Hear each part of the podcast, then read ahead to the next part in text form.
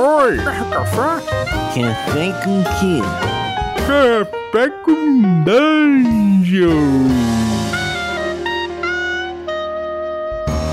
Bom dia, amigos do Regra da Casa. Estamos aqui para mais um Café com Dungeon, na sua manhã com muito RPG. Meu nome é Rafael Balbi e hoje eu estou bebendo aqui um, um cafezinho especial feito no Concílio de Alcornoque, onde eu passei tantos anos da vida. A gente vai falar de Ars Mágica hoje e para falar de como estruturar uma campanha nesse cenário que é, às vezes é tão hostil à primeira vista, a gente está aqui com o Daniel Anand da, do Rolando 20 e, cara, é um prazer estar tá recebendo ele, mas antes de chamar, eu vou lembrar que você pode se tornar um assinante do Café com Dungeon a partir de 5 reais. 5 reais não são nada e você ainda participa de um grupo de Telegram.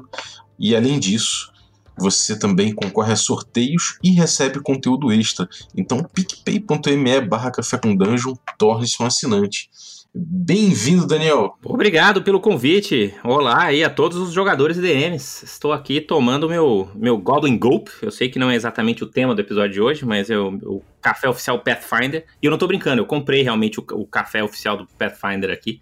Vem um café em grãos com desenho do Goblin. É o ultimate fanboísmo é, aqui. Coisas que só dá pra fazer morando aqui, cara. É bom, cara. É bom, é bom. É colombiano, né? Café colombiano. Maneiro, cara. É, tem coisas que você só faz, só, só, só pode fazer aí, né, cara? Não ficar importando o café aqui do Brasil é foda. E não faz sentido nenhum, porque o que acontece aqui é você ter saudade do café brasileiro. Mas hoje não vamos falar de goblins, hoje nós vamos falar de magos enfurnados em bibliotecas e torres e outras coisas ao redor de Ars Mágica, certo? Exatamente. Ars Mágica, cara, para quem não, não ouviu ainda, a gente tem um, três episódios.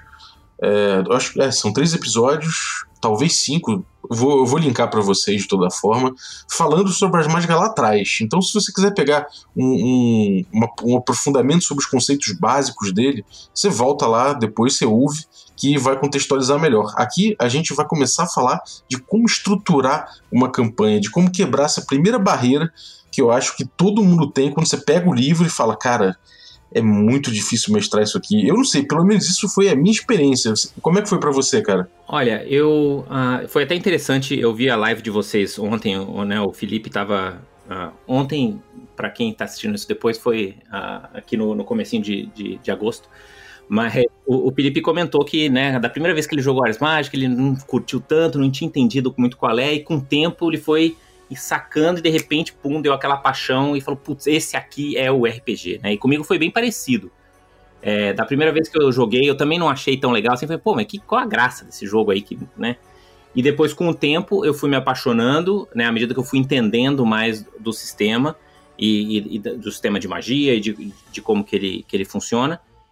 E eu joguei duas campanhas. Eu joguei uma, uma campanha bem breve, que eu entrei já no finalzinho, então foi interessante para entender o que, que já era uma campanha em andamento. Depois eu participei de uma campanha como jogador desde o começo. É, e, e, aí finalmente eu decidi, ok, agora eu estou pronto e eu quero uh, ser o, o, Story Guide e, e, resolvi fazer a minha própria campanha. E aí a gente jogou por mais ou menos uns, acho que uns dois anos em tempo real. A nossa campanha foi uns 10, 12 anos em tempo de jogo. É, então você rendeu bem a campanha. Rendeu, a gente jogava pouco, mas jogava toda semana. É, eu gosto, eu, eu costumo, eu gosto mais de consistência do que de, de cumprimento de sessões. Sim, sim. É, cara, e assim, você quando começou a jogar e tal, qual foi a primeira, a, a, as primeiras barras que você, que você enfrentou quando você falou, cara, é, é vai, vai, ser complicado mestrar? Por, por que, que você precisou de, de, de mais tempo, de mais experiência? Para pegar o jogo e mestrar? Porque eu imagino que outros jogos você tenha, você pegue, pegue ele para mestrar com tranquilidade, né? Isso, eu, eu acho. Eu, assim, o, o Ars Mágica para mim ele é um sistema que ele é, é, um sistema e um cenário que é definido pelas, pelas suas limitações, né? Então você precisa entender quais são as limitações da ordem, as limitações do sistema de magia. Para uma vez que você entende essas limitações, você fala, ok, então eu vou navegar ao redor dessas limitações e vou tentar quebrar essas limitações, né?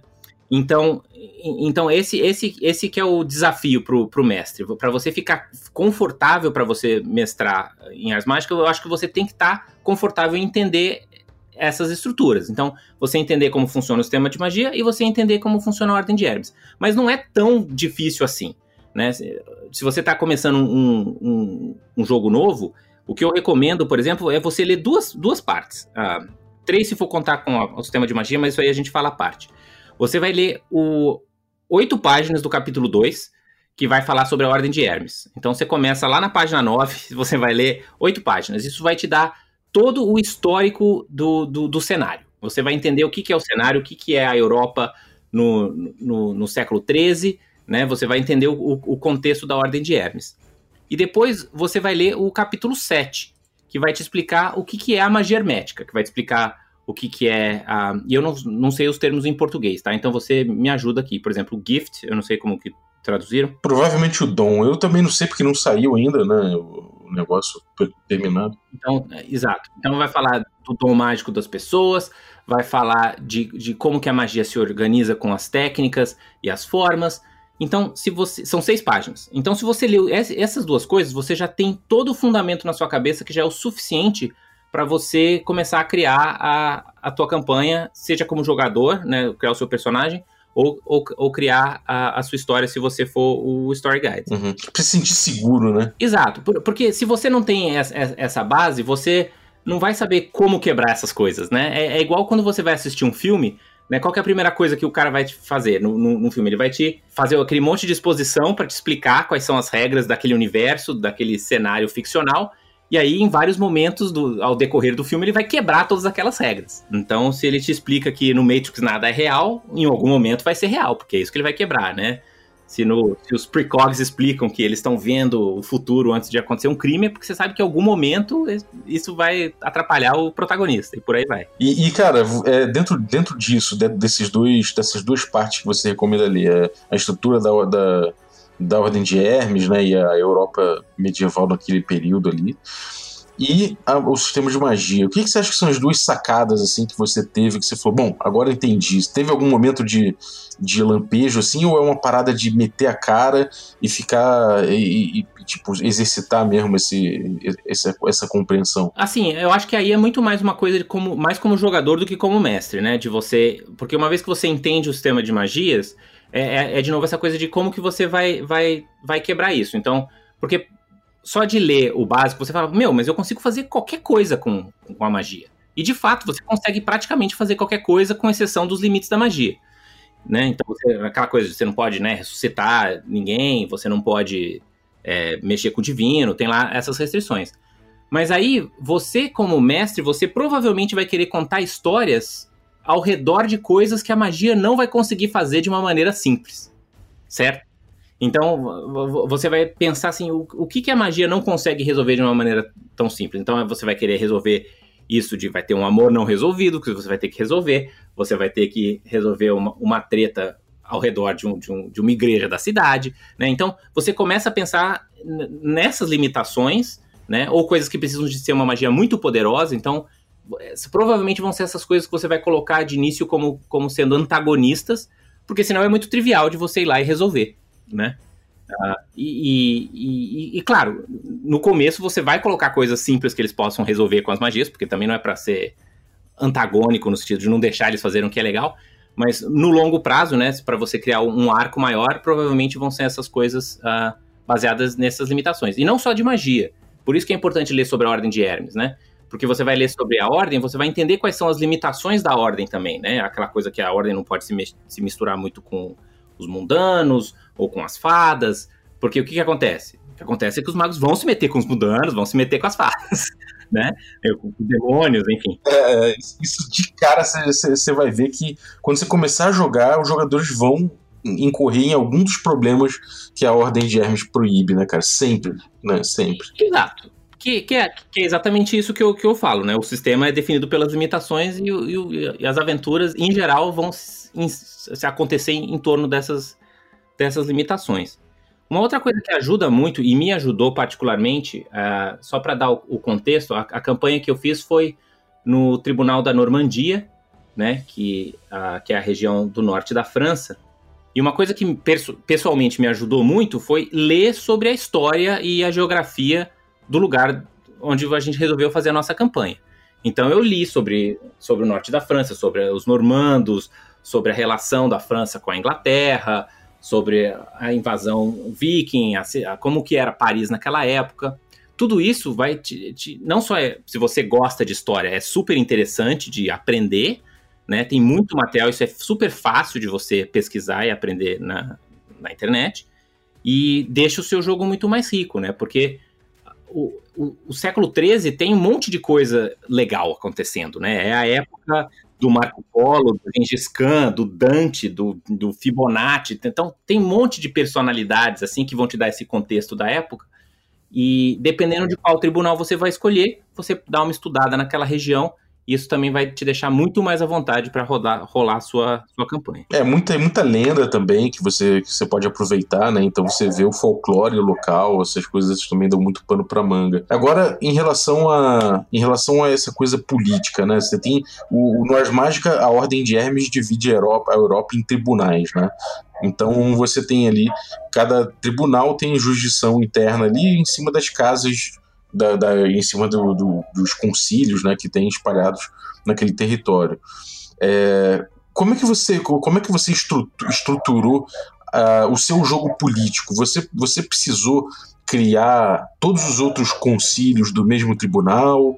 Você pegou alguma coisa pronta ou você deixou deixou para isso isso ser criado durante o jogo? Como é que você fez isso? Essa é uma excelente pergunta, mas eu, eu posso dar um passo para trás só para porque geralmente quando eu vou começar, quando eu comecei a minha campanha, mas que eu acho que é um, é um, é um bom é, modelo que as pessoas, né, que os ouvintes podem usar aí para se organizar, pelo menos é o que funciona para mim, né? Não é uma regra, mas é, eu acho que funciona. Em, em, ordem, são cinco coisas que você vai querer fazer, uh, que você vai querer definir junto com seus jogadores em ordem.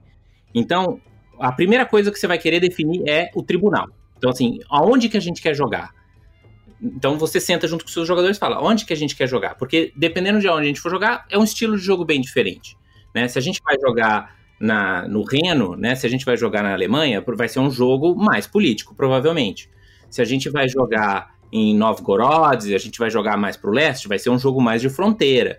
Né? Se você vai jogar mais na Normandia, é um, uma fantasia medieval mais clássica, é a coisa mais do, do, do feudalismo, dos, dos cavaleiros. Se você vai para a Ibéria, já é um pouco mais da, da, da Reconquista, né? Ou, ou, tem as Cruzadas também, se você for. Do Oriente Médio, né? Do Oriente Médio, exatamente. Então, vocês sentam juntos e definem qual é o tribunal. Se ninguém souber nada a respeito, porque é o seu primeiro jogo, então o que eu recomendo é uma coisa tipo Novgorod ou Transilvânia, uma coisa que é longe. Porque você provavelmente não vai querer se meter tanto com a política, você vai querer umas pinceladas de política. Depois que você definir o tribunal, você vai fazer os personagens. Eu acho que o, eu prefiro fazer personagens antes de fazer o Covenant, ou, ou o Concílio. Por quê? Porque o Covenant vai ser definido pelos personagens e não o contrário. Então, cada um dos jogadores vai pensar no que, que eles querem fazer. Ah, eu quero fazer um Bjorner, eu quero fazer é, um Bonissagos. Então, cada um vai definir os conceitos dos seus personagens. Não precisa fazer ficha, mas precisa definir os, os conceitos. Porque com esses conceitos você fala, ok, então o que, que levaria esse grupo a ter um objetivo em comum? Aí você constrói o seu, o seu Covenant. Né? O próximo passo é: faltou alguma coisa para esse Covenant estar tá funcionando? É provavelmente você vai querer criar um ou outro companion, um ou outro NPC junto com o mestre. E aí só então que chega nesse ponto onde você você me perguntou. Né? Uma vez que você já definiu tudo isso, aí sim você vai pensar no que está ao redor do seu Covenant. Uhum, rapidinho, só, só para quem não, não, não pegou, não, não, não, ouviu os outros episódios, no Ars Mágica você cria primeiro o seu mago, o seu companion, que é um outro protagonista, né? Você joga com dois protagonistas, é um outro protagonista sem poderes mágicos, e o grupo faz um pool de, de personagens menores, coadjuvantes, que aí normalmente tem a ver com, com, com o Covenant, com o concílio, né? Mas beleza, vamos lá, vamos voltar. E também tem uma outra coisa que os personagens fazem, que os jogadores fazem em conjunto, que é criar a ficha do concílio, né? Isso é uma, é uma etapa muito legal do jogo. Mas continue. Isso, isso vai te dar, isso como mestre vai te dar metade do, do metade do, do, que você vai ter de trabalho de criar aventuras vai sair daí. É verdade. Né? Porque quando você vai criar o seu Covenant, você vai definir coisas. Ah, quais são as fontes de vis? A gente é rico, a gente é pobre, de onde que vem o nosso dinheiro, tudo isso já vai criar possibilidades de, de histórias. Né? Porque essencialmente todas essas coisas vão virar um problema em algum momento. É, e você compra isso como com ponto, quer dizer, você, você tem certos pontos, entre, entre aspas, para gastar em relação a isso, e aí conforme você vai pegando isso, e, e cada elemento do, do seu concílio, você vai dando, dando ganchos para o mestre explorar, né? Então é, é uma coisa é uma coisa estruturada propositalmente para isso, né? Exatamente. E então o, o quinto passo, né, depois que você já passou pelo tribunal, personagens o Covenant e, e, os NPCs de uma maneira geral que estão ali, aí você vai olhar o que está ao redor. Então você vai, vai definir essas coisas. Você vai definir as fontes de vis, você vai definir as fontes de dinheiro, você vai definir os outros Covenants que estão próximos. E aí o nível de detalhe que você vai ter ou não vai depender do estilo do jogo também. Né? Então, se é o seu primeiro jogo, eu recomendo que você faça uma coisa meio que de fronteira, que você vai ter um ou outro Covenant só que você vai ter relação para ficar simples o jogo. Né? Se você já está mais à vontade ou você quer fazer um jogo mais político, aí você pode ou utilizar um dos suplementos que vão descrever um dos tribunais existentes, ou se você quiser inventar também, você não precisa usar o material existente, aí você cria o quanto você achar que você consegue lidar, né? Porque dá um pouco de trabalho se você ficar criando esse monte de covenant, ainda que você não precisa fazer ficha de nada, é um, é um monte de coisa para você pensar a relação disso tudo. É, e você acaba, é, acaba dando uma, uma certa gravidade para esses personagens, né, esses NPCs e os próprios concílios, que, que quando você abre o olho, você já está meio que numa situação de querer criar a ficha de cada um deles, de entender que tipo de livro cada um produziria, que tipo de livro que tem num concílio é, afastado, que tipo de oportunidade que, o, que os personagens dos jogadores podem ter lá, né? Então quando você abre o olho, você já tá meio que pensando exatamente nisso, né? Você já meio que tá é, com a necessidade de, de desenhar um pouco mais profundamente isso, né? Porque o, o Ars Mágica tem essa tendência de se aprofundar, né? É, a, a, bom, aí acho que depende também de cada pessoa, né? Porque tem aqueles mestres que gostam de se preparar muito antes de uma aventura e tem aqueles que preparam só o rascunhão, o esqueleto e, e improvisam muito em cima, né? Eu acho que isso se aplica também pro, pro Ars Mágica. Uma coisa que é fundamentalmente diferente, eu acho, como o Story Guide, que é bem específico do Ars Mágica, é que você precisa se preparar para o futuro. Né? Eu acho que jogando um, outros, outros RPGs, não necessariamente você precisa pensar lá no fim da história. Né? E, e, e eu acho que o Ars Mágica ele requer esse pensamento mais na frente e, e o quanto isso vai demorar ao longo do tempo. Porque uma campanha típica de Ars Mágica, se você joga do começo ao fim, lógico, isso pode variar muito, mas a gente espera que vai demorar algumas dezenas de, de décadas, né? Ou, ou, ou, pelo menos, né, de, sei lá, de 20 a 100 anos de, de, de, campanha. É uma saga, né? Isso, exato. Né? Uma, uma aventura provavelmente vai acontecer num momento específico do tempo, mas se você for jogar uma campanha, o equivalente a uma campanha inteira do nível 1 ao nível 20 do AD&D, seria do de 1220 até 1320, por exemplo, em Ars Mágica. Né? Não tem a ver com a idade dos personagens, tem a ver com, com quantos anos se passa desde o começo da história. E, e, e, então é interessante você, como mestre, você falar, ok, então a gente tem esse lugar com esses personagens, esse Covenant, isso aqui que está acontecendo, e esses são os problemas para a gente resolver. E aí você traçar uma timeline, né, uma linha do tempo, onde você entende o que, que vai acontecer no futuro. Então você já já sabe que, por exemplo, bom, o nosso jogo vai começar em 1220, o que, que vão ser os, os momentos importantes de coisas que vão acontecer no futuro? Ah, então aqui vai ter o grande tribunal, aqui vai ter o, a, a reunião desse tribunal específico, esse, essa fonte de visa aqui, ela vai acabar nesse momento, então eu sei que nessa metade aqui vai acontecer um problema. Esse outro personagem aqui, o parens dele, estava em, em Twilight, eu sei que ele vai voltar em 1227.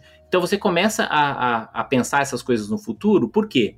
Porque o Ars Mágica vai ser muito um jogo de você trazer para agora essas coisas que vão acontecer depois. Então é muito foreshadowing, né? É muito você criar essa antecipação com, com esses eventos. Então, se você já sabe que isso vai acontecer no futuro, você já vai jogando umas diquinhas, né? E, e, e quando você vai receber cartas, porque tem muito isso de você fazer essas trocas de cartas, né? Entre, entre os personagens e, e os Covenants, você ir adicionando essa informação, porque você sabe que para chegar uma informação que vem lá de Durenmar vai, pode demorar anos, né? Então você ter esses tempos no, no, numa linha de tempo me ajudou bastante na, na minha campanha pensar nisso daí. Pô, interessante. Então você estrutura uma linha de tempo para trás e para frente também, né? Exato. E, e, você também pode usar os fatos históricos ao redor, né? Porque isso também pode criar boas histórias. Então você sabe, ah, aqui vai começar a quarta cruzada, aqui vai ter aconteceu a expulsão, por exemplo, uma coisa que eu aproveitei na minha campanha da Normandia foi que em determinado momento na, na França morre o rei, então uh, morre o, o, rei da França. Então isso foi um, um evento que teve a ver com a história. Em outro momento, houve uma expulsão dos judeus que moravam na cidade de Paris. Isso também teve a ver com, com a história, porque um dos membros do meu, do meu Covenant era, era cabalista. Então, então, enfim, você pode também procurar eventos históricos conhecidos daquela região onde você está jogando e usar isso como fonte de semente de histórias também. É, isso é excelente, cara. Você botar, você, você, você, por de repente, a cidade ali tá no caminho do, da invasão mongol, esse tipo de coisas dá muito pano para manga e às vezes é inesperado, né? O grupo tá compenetrado numa, numa aventura política, numa questão política com, sei lá, com um mundano, de repente com a igreja e tá ali compenetrado naquilo, de repente, né? Você você tem um fato histórico acontecendo ali que é completamente é, alheio, às vezes, até o próprio motivo principal da aventura. Muito, isso é muito maneiro, cara. Agora, o que, que você, o que, que você é, recomenda de aproveitar a respeito de cada personagem, né? Que cada personagem também tem do mesmo jeito que o conselho, cada personagem também tem seus ganchos que são estruturados de uma forma para o mestre aproveitar, né? Você chegou a utilizar isso, ou isso aí você deixou rolar mais no, no pô, vai acontecer, vou pegar aqui vou aproveitar uma, um gancho. Ou você estruturou isso também na tua timeline de alguma forma? Então, uma, uma coisa que eu quero deixar claro é que assim, eu não jogo exatamente Ars Mágica como ele recomenda lá no livro. A gente não, não, faz, não altera, alternava quem que era o Story Guide a gente não fazia aquele esquema de jogar com companions. Eu gosto de jogar, tipo, com magos. Eu, a gente gosta de jogar, que todo mundo joga com mago, companion uma vez a cada de vez em quando, quando precisa, né? A gente joga de um jeito mais tradicional, eu diria. Como você esperaria uma mesa de RPG normal. Então vai o mestre, o mestre vai ter a história, cada um joga com o seu mago, e é isso aí mesmo, né?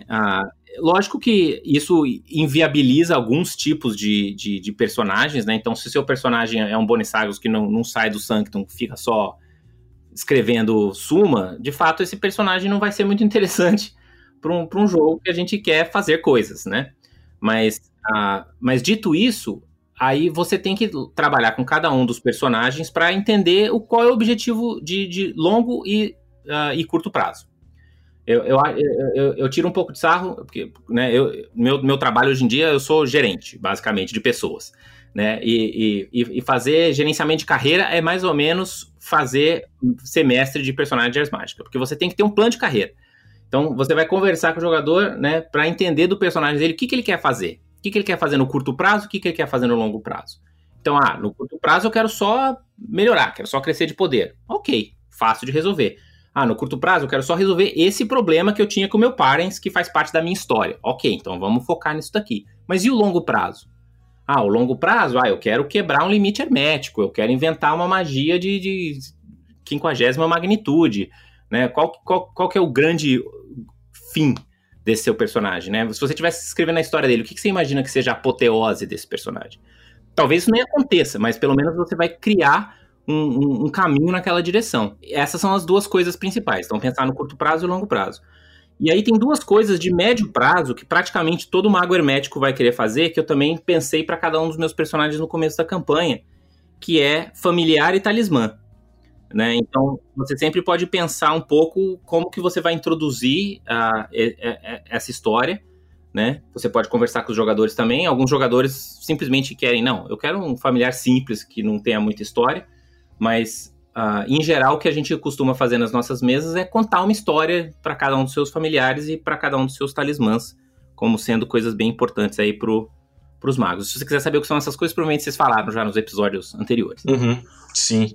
É, e dá uma, dá, uma, dá uma olhada nos links aí que a gente vai deixar, porque é, são coisas importantes para o mago mesmo e são capítulos importantes de, de se explorar, né?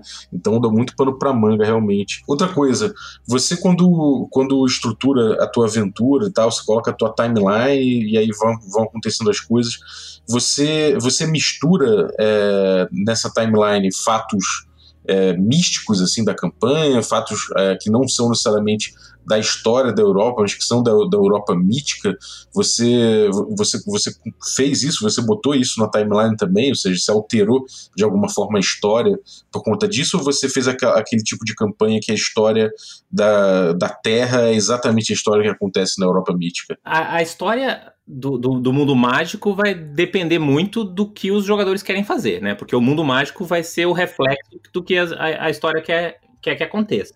Mas mesmo a história do mundo real, né, na minha visão, a, partir do momento que a gente começa a aventura de RPG, né, o, você tirou aquela, aquela foto do, do, da Europa Mythic 1220, mas agora a história vai, dependendo do que os jogadores fizerem, pode até ser diferente, né, se for, se for sobre isso a história que eles querem contar, né, então se eles quiserem se meter com o Papa e as Cruzadas, talvez as coisas aconteçam de uma maneira diferente. No mundo mágico, você é muito mais flexível, né, porque você não tem nada que está te forçando a mão né? Tanto com a questão do, do, do mundo das fadas, com, com, o divino e com o, os demônios também. Então, vai depender do que os jogadores quiserem fazer. Então, eu não necessariamente vou ficar tão preso em, em ah, isso vai acontecer, mas, por exemplo, se você tem uma grande fonte de vis do seu Covenant, que é, ah, sei lá, no nosso, aqui no nosso lugar mora um dragão que dá a aura mágica do lugar, só que ele tá morrendo, ele tá muito velho. Então, você tem que meio que saber quando que ele vai morrer. Né? Por quê? Porque você vai falar, bom, daqui a três anos ele vai começar a dar menos vista, daqui a seis anos vai começar a esfriar, porque ele está perdendo calor. Daqui a, né, você vai cada vez fazendo isso e tem uma data onde ele vai morrer. De preferência, você telegrafa isso, você deixa eles descobrirem essa data, porque aí eles têm uma deadline para trabalhar em volta de tá, o que, que a gente vai fazer para resolver esse problema, para não perder a hora mágica do nosso, do nosso Covenant. Então, eu acho legal ter isso na timeline também, mas é muito mais flexível. Se você quiser jogar uns dois anos para frente, para trás, não, não tem problema. Então se o cara, então se o cara não é um expert, não tem muita paciência para para história real mesmo, é, é, tranquilo, né, de você de você inventar bastante. Né? Eu, eu particularmente não sou muito fã de, de Reino de Fada, é, então não é muito meu estilo de, de aventura, então não tinha tanta coisa a ver com fada. Só tinha porque um dos meus jogadores, uma das minhas jogadoras era muito fã de, de fada e fez uma imitar, então não tive como evitar.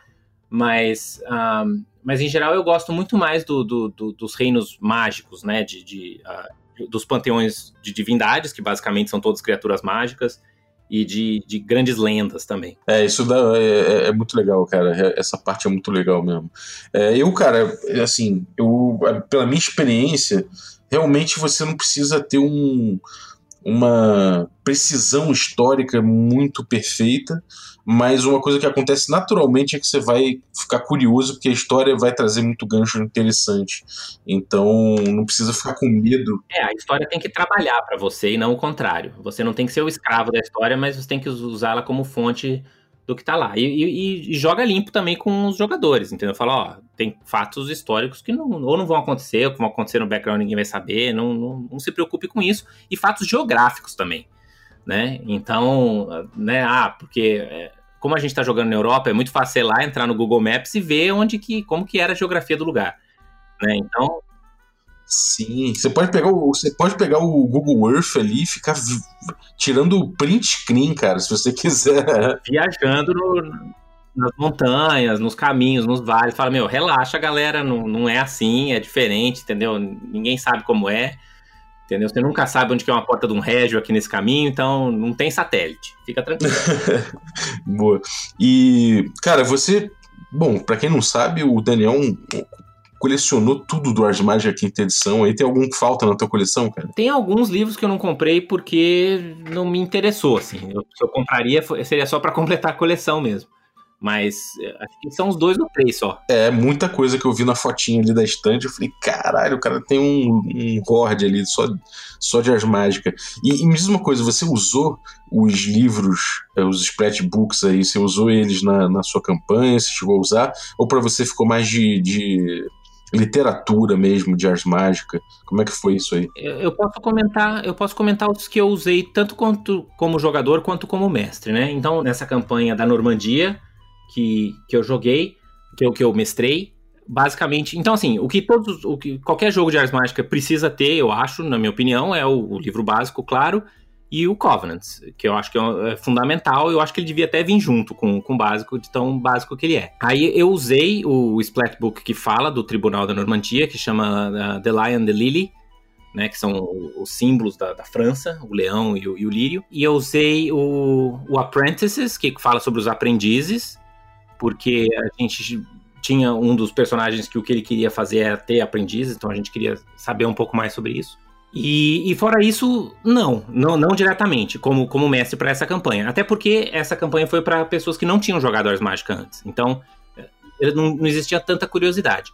Como jogador, aí eu já usei principalmente os, os livros que explicam os domínios, né? Aquele que vai falar dos domínios da, da magia, por exemplo, para você procurar familiares interessantes, o que fala do mundo férico, o que fala do, do mundo dos demônios, porque na, numa das campanhas que a gente jogou, por exemplo, tinha um monte de demônio para tudo quanto é lado, tinha um, um régio infernal bem problemático que a gente tinha que lidar. Então a gente usava bastante esses livros para aprender um pouco dessas regras específicas. Um, e, mas esses são os que eu de fato usei assim bastante. É, tem uma coisa que eu, que eu sinto desses livros é que eles são, eles são muito bons, né? Eles são muito bem feitos, muito bem pesquisados. O, o, o sistema normalmente é bem amarradinho com, esse, com tudo. E é difícil você desver, né? Então, uma vez que você pega um livro desse e ele traz, sei lá, uma forma especial de você é, tratar, tratar os seus sei lá, os seus livros, ou tratar os seus aprendizes, ou tratar os seus companions e tudo mais, é difícil você voltar atrás. Mas também eu passei muito tempo jogando só com o básico, né? E isso é possível. Agora, o, os tribunais é uma coisa muito curiosa, porque é, das vezes dá, dá, um certo medo de você pegar o, o tribunal, né? E, e, começar a desenhar as relações políticas dele e pegar um, um, livro de tribunal desse aí ser completamente diferente, né? Ser uma coisa assim. Já, eu já eu tive durante muito tempo esse medo. Quando eu acabei fazendo o Tribunal da Ibéria, eu fiz o Tribunal da Ibéria largamente inspirado, assim, de uma forma muito frouxa no, no próprio livro, né? Do, no, nos, nas campanhas de Ibéria que tinha também no projeto Red Cap mas eu, não, eu acabei não caindo dentro. Mas os livros de tribunal costumam ser muito bons também, né, cara? Como é que você, como é que você sente o, o livro de tribunal, os livros de tribunal especificamente? Você acha que vale a pena ou vale mais a pena o cara ir construindo o, o próprio tribunal? Eu acho que sempre vale a pena você construir o seu tribunal, porque você vai ficar muito mais à vontade como mestre. Mas, como você disse, são livros excelentes. Verdade. Então, ainda que você use você use só para roubar coisas, ele, ele vai funcionar muito bem. Então, uh, por exemplo, aquela coisa toda de você criar os outros, né, os outros covenants que são importantes, ou, ou né, os outros magos que estão preenchendo aquele universo, você pode usar esse livro para fazer isso, né, e, e, ganhar muito, muito tempo que você não precisa ficar pensando nessas coisas. Elas estão lá e você consulta quando elas forem necessárias. Por outro lado, uh, você também não usar nada é útil também, especialmente se você quiser começar nesse, né, nessa coisa mais de fronteira, porque eu acho que se você está no meio da Europa, né, se você tá, tá, tá lá na Germânia, você tá lá no norte da Itália ou em Veneza, vai ser muito difícil você explicar, é, você não saber o que, que acontece em relação à política da ordem, porque é muito mais urbano esse ambiente. Né? Se você está numa coisa mais fronteiriça, se você está lá na, nos países nórdicos, aí é, é mais ok você não ter essa informação e só usar quando você precisa. Então, acho que vai depender muito do tipo do, do jogo que os jogadores querem fazer. Então, se você está próximo de, de, desses ambientes mais urbanos, onde tem mais cidades, onde tem mais comunicação, eu acho que são mais úteis os, um, os livros de tribunal. Né? Senão, você fica mais à vontade de, de não usar. Mas é a opção de, de, de, cada um no final. Mas são, são todos muito bons, assim. Não tem nenhum, assim, que eu falei, putz, esse aqui é meio mais ou menos. Todos eles são bem, bem legais mesmo. E, cara, que tipo de estrutura, assim, você, você já experimentou? Eu, no meu caso, a estrutura que a gente jogou, assim, que a gente foi montando, né, da, da, da campanha, foi começar é, do zero mesmo. A gente fez um pouco dessa ideia do do que a gente tinha, né, dos, dos D&Ds e tudo mais, que é o Zero to Hero, né, a gente começou com os personagens recém-promovidos ali com a luva, né, com a manopla, na verdade, ganhando a manopla e, e, se tornando magos oficiais. E a gente fez eles indo até o local onde tinha uma grande árvore mágica e disputando o local com as fadas, conseguindo o local e estruturando aquela torre, construindo o negócio, negociando com o senhor do local, sabe? Foi tudo uma até a galera terminar isso aí foi um foi uma um arco interessante, né? E, e, até um arco mais demorado. Depois começou a, a, passar mais rápido o tempo, porque já tinha o concílio estruturado. E aí a gente passou a, a, estudar um pouco mais as consequências do grupo T negociado com Fada para poder fazer o concílio, do grupo T negociado com o senhor local para fazer para conseguir o título da terra. Enfim, a gente foi é, vendo as consequências políticas do que foi é, desenhado ali no, no início. O, o, como é que foi a tua, a tua campanha? Como é, que, como é que se deu? Como é que prolongou? Como é que foi a estrutura que vocês criaram? Olha, as, as três campanhas, as duas que eu joguei e a que eu mestrei, todas elas têm o, o, o mesmo formato que basicamente a gente começa é, no, no, na primavera de 1220 e num, num Covenant recém-formado. Então, que vai ser o que a gente né, conversou entre si para criar esse lugar. E cada um tem algum motivo, e você, o jogador, tem que inventar qual é o motivo. Que é assim que eu jogo DD também, inclusive. É, você que tem que inventar um motivo de por que, que você está lá e por que, que você tem que trabalhar junto com os outros. Né? Cada jogador tem que inventar esse motivo. E, e é assim que a gente começa. Uh, mas o que eu recomendaria, e foi o que eu fiz um pouco na minha campanha uh, de, da Normandia, como eram jogadores novos que não tinham experiência, eu acho que é legal você meio que passar por cima da, da, do aprendizado, né? Do, do, dos 15 anos de aprendizado, explicando o que aconteceu, porque você usa esse período para falar sobre o que, o que, são, né? Sobre as artes herméticas, sobre a ordem de Hermes, né?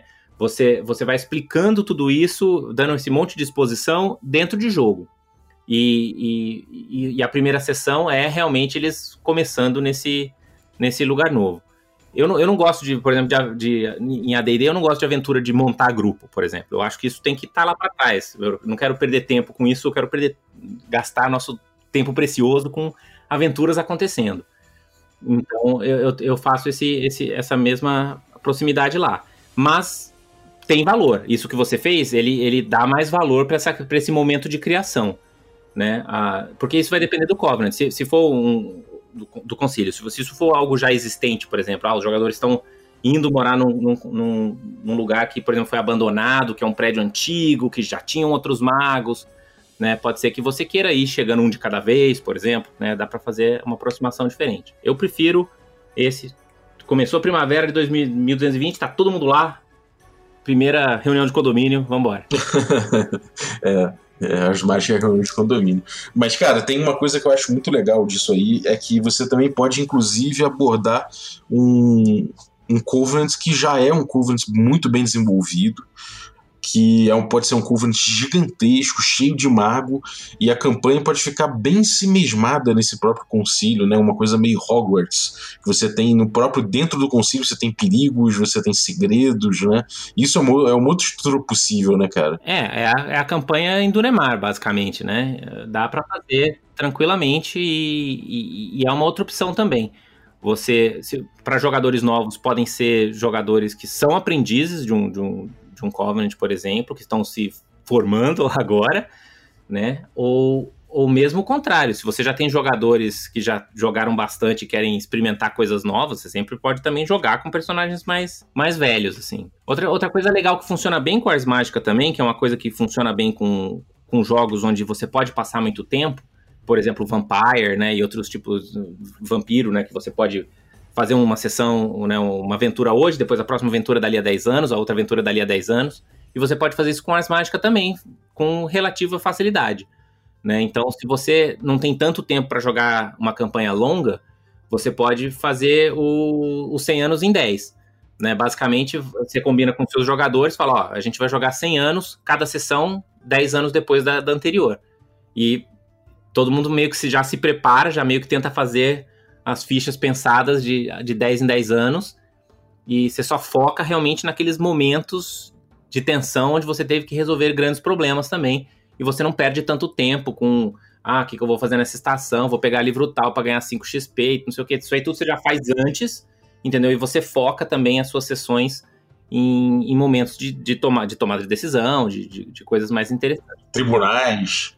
Isso, aventura, de maneira geral. Sejam políticas, combates ou o que seja. É interessante, é uma boa ideia, cara. Isso aí é, um, é uma boa estrutura. E outra coisa interessante também que o Ars Mágica propõe e que enfim, é, eu acho que é um caminho que é interessante de seguir, é, o, é, é essa divisão né, do, da história do concílio em primavera, verão, outono e inverno. Né? Você chegou a explorar essa, essas, essas diferenças, essa evolução do concílio? Sim, basicamente o, o que a gente tenta. o jogo ele vai, anda nessa cadência, né?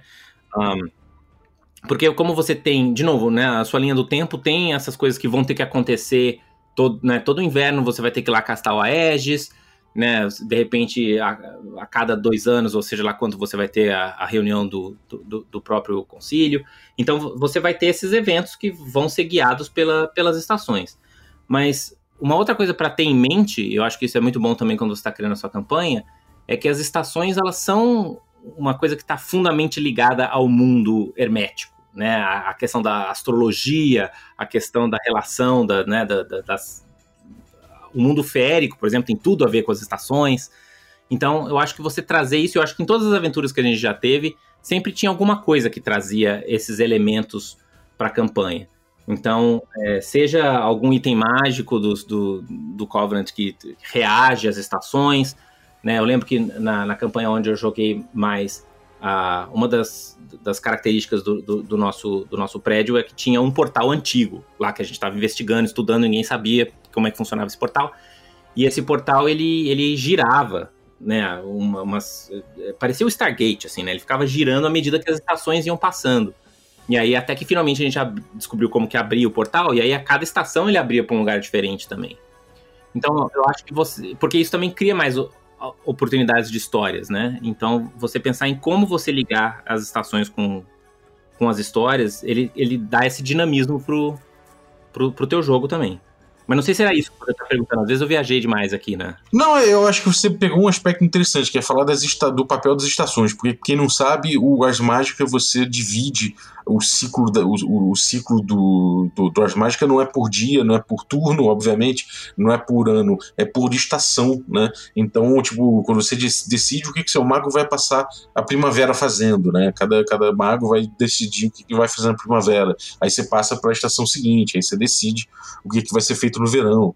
É, então, a, a, vida do mago se pauta muito nisso, o Ars Mágica reflete isso. Mas tem uma outra coisa que eu acho interessante a respeito de estações, é que cada concílio né? Isso é uma, é uma, eles estabelecem isso também, é que cada concílio tem a sua própria história. E na história do concílio, eles dizem que um concílio de primavera é um concílio novo, é um concílio que está ainda no ainda estruturando suas bases. E aí, quando ele já tem suas bases assim formadas, ele passa a ter um, um, poder latente, ele passa a ter muita energia e muita capacidade de ação. Então, ele passa a ser um concílio de verão, né? Aí quando ele atinge o ápice, a maturidade dessa, dessa força toda, né? ele passa a ter uma, uma tranquilidade maior, ele goza do, do ápice da sua, da sua capacidade, então ele é o, é o concílio de outono, e aí o Conselho de Outono vai morrendo, vai ficando, vai, vai entrando em crises e vai passando por problemas é, cíclicos, né, que eventualmente levam ele a ficar um concílio velho e sem energia e tudo mais, que eventualmente pode voltar a ser um concílio de primavera no futuro ou se extinguir. E isso é uma estrutura muito bonita de se trabalhar, né, cara? Eu, eu particularmente não pude trabalhar muito bem essa estrutura na minha campanha. O, o concílio do grupo foi até, até o, o, verão, mais ou menos, e no verão ele teve muitos problemas por conta dessa, dessa adolescência conturbada do concílio. Mas para estruturar é, politicamente o, o, tribunal foi muito legal eu poder pensar que, bom, tem um tribunal, um, tem uma, um concílio X, que é um concílio de outono, tem um concílio mais novo aqui, que é um concílio de, de verão, e isso aqui estrutura, estrutura um pouco as relações políticas entre eles, né? Eu não sei como é que, como é que você tratou isso, ou se você abordou isso de alguma forma na tua campanha.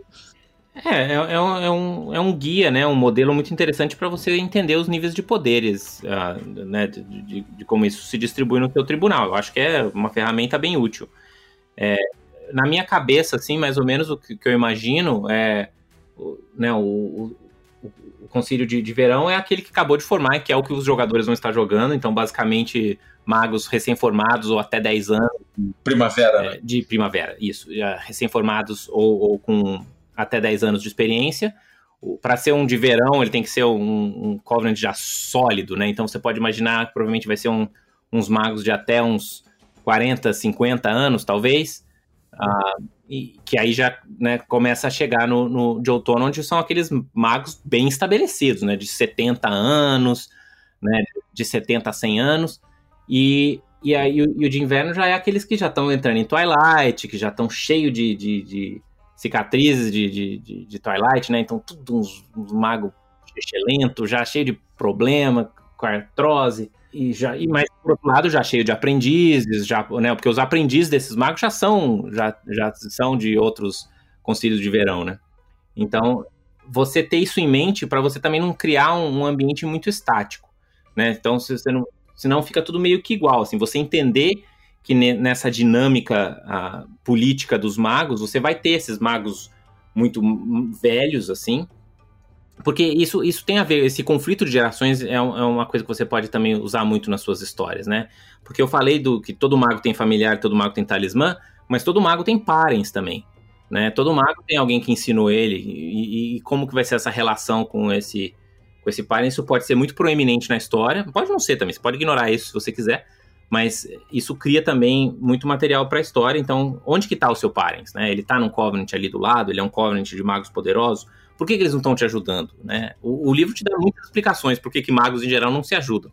Mas, mas especificamente esse mago, por que, que ele não está te ajudando? Né? Então, é, é, legal pensar nessas coisas também. É verdade, isso é uma fonte bem maneira. Outra coisa interessante também é você pensar que um concílio, sei lá, um concílio de outono, ele pode ter várias caras, né? Realmente pode ser um concílio que ficou muito forte politicamente, né? E aí você vai pensar as casas que, que cada mago deve ter ali, ou então um conselho de repente que ficou muito forte magicamente, porque é, todo mundo é muito estudioso, todo mundo teve muito tempo para se dedicar, então de repente ele é mais, mais recluso, ou você pode ter um concílio que, enfim, tem várias, várias possibilidades de você pensar cada concílio de cada idade dessa. Eu acho muito legal, um exercício muito interessante. Os livros do tribunal são muito bons para isso também, para você abrir a sua mente para tipos diferentes de, de, de concílios, assim, que tem todos os, os, tipos que você imaginar como você descreveu, né? Então você não fica preso só naquele torrinha de mago com cinco quartos, entendeu? Não, não, não ficar preso só no, no arroz com feijão. Uhum. É, e isso, tá, isso te dá gancho também, né? Então você pode, tipo, se você der um concílio de primavera, o tipo de campanha que você vai fazer ali provavelmente vai envolver os primeiros problemas que eles vão ter, né? Que é tipo, pô, conseguir algumas fontes de vis, que é o, o magia em estado bruto, que é de repente conseguir. É, ter boas relações com a nobreza local sem interferir demais, a mesma coisa com as fadas, tentar se estabelecer politicamente sem tomar uma sova no tribunal. Então, esse tipo de campanha é muito típico da primavera.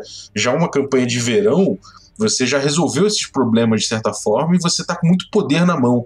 Então é um momento em que os, os personagens começam a fazer muita merda, né? Porque eles estão ali com muito poder, mas ainda não são maduros o suficiente para fazer aquilo. Então eles incomodam muita gente, eles começam a, a, a entrar num, outro círculo de problemas ali, que quando eles resolverem, eles viram outono. Então eu acho muito, eu acho muito legal, cara. Essa, essa, essa parte é muito gostosa de trabalhar. Mas, pô, a gente deu uma boa passeada aqui por, por possibilidades de, de campanha de Mágica. E se você tá ouvindo aí e não, e não tá com coragem para começar, comece. Acho que é só começar, né? Eu vou deixar aí para os ouvintes dois, uh, duas referências. Eu vou deixar o meu, o, o meu documento base que eu usei para quando eu, eu, preparei a minha campanha Sombras da Normandia. Então é um, um, documento no Google Docs, onde basicamente eu, eu fiz esse esqueleto do que, que eu imaginaria que ia ser a campanha. Então isso pode ser útil para quem quiser ter uma referência do, do, do que, que é esse documento. Um, uma outra coisa é um, um, wiki que eu mantenho de todas as minhas campanhas de arte mágica. Então lá tem várias fichas de magos, de NPCs, de, de companions, de talismãs, de, de enfim, históricos de personagens. Então também pode te dar ideias de como você o que, que já é um, um, um Covenant em andamento, né? O que, que é um personagem já com, com vários anos de idade. Então vocês podem dar uma olhada nesses dois links aí, eu vou deixar aí com, uh, com vocês. Maravilha, cara. E Conta pra gente aí do, do Rolando 20, você tem, tem postado coisa lá. Conta pra gente aí do, do, do, do que você tem aprontado na internet e do, e do, do, grande legado que você deixou aí também no, com o podcast. Cara, dá sempre uma tristeza falar sobre isso, porque uh, né, não estou mais fazendo Rolando 20, que é algo que eu adoro, e um, um dos principais motivos de eu não estar fazendo o, o Rolando 20 mais é exatamente porque eu não consigo fazer ele com, com a qualidade que eu gostaria. Né? Então, para fazer meio mais ou menos, eu prefiro não fazer, o que é meio triste. E o blog tá lá paradão, né? Uh, de vez em quando eu vou lá e ponho alguma coisa só para tirar as teias de aranha. Mas é o que você falou, né? O histórico inteiro, então, para quem joga D&D quarta edição, tem lá 10 anos de, de postagem, ideias e comentários, tá tudo funcionando redondinho ainda, lá no rolando20.com.br. Um, atualmente eu tenho jogado muito Pathfinder segunda edição, é o que eu tô completamente apaixonado. É, desde que saiu na Gen no passado, eu tenho jogado bastante, tenho mestrado bastante, é o jogo que eu tô jogando agora. Um, e de vez em quando eu coloco algumas coisas de, de Pathfinders lá. Tô, tô mestrando um jogo estilo West Marches em, em, em, Pathfinder e por acaso eu comecei uma, uma campanha de D&D quinta edição agora de quinta-feira no em Wildmount, uh, mas só porque apareceu lá um dos meus uh, colegas de trabalho propôs para mestrar, tá na terceira sessão. Vamos ver como é que rola. É muito difícil jogar D&D depois de jogar Pathfinder, porque parece que eu tô jogando um jogo que as, as, as, regras não funcionam direito. Mas a história tá muito boa. Ele, ele, é, ele é um bom mestre de história, assim. Então, por enquanto, tá, tá dando certo. Uhum. Maneiro, cara, maneiro. Então, galera, cola aí no rolando20.com.br, tem muito material legal. E o podcast Rolando 20 também deixa o seu legado aí, é importantíssimo, mesmo mesmo sendo não tendo atualização, cara, é bastante coisa para ouvir, é, é, bem legal mesmo. Então, cara, parabéns aí pelo, pelo material criado e obrigado pelo teu conteúdo. Obrigado você, eu sou aqui fã do podcast e sempre que precisar alguém para dar seus pitacos aqui, falar sobre Pathfinder, falar sobre D&D quarta edição, Ars Mágicas, Ptolos, qualquer coisa, pode cutucar a gente e se também os ouvintes, se tiver qualquer feedback aí, qualquer coisa para melhorar, pode mandar pro, lá no Rolando 20 tem meu e-mail e no Twitter eu sou o DS Araújo. Um abração aí para vocês. Valeu, cara. Brigadaço. E volte sempre, cara. Vamos, vamos trabalhar essas pautas aí, Pathfinder 2, essas paradas eu tenho, tenho vontade de abordar mais no podcast. E é bom saber que que tem, tem um especialista aí. Tamo junto, cara. E queria agradecer você que ficou ouvindo a gente até agora aí. Muito obrigado pela tua audiência. E queria agradecer também os nossos assinantes que tornam possível essa aventura. Nossos cafés expressos, nossos cafés com creme e os nossos café gourmet. O Biratã, Augusto Lima, Ricardo Mate, Adriel Lucas, Rafael Cruz, Abílio Júnior, Rei Galvão, Francioli Araújo, Rafael Caetano Mingorance, Chestes Lins, Pedro Cocola, Erasmo Barros, Ulisses Pacheco, Daniel Melo, Matheus Amito de Souza, Patrícia Barreto e Denis Lima. Galera, muitíssimo obrigado pelo apoio de vocês. Um abraço e até a próxima.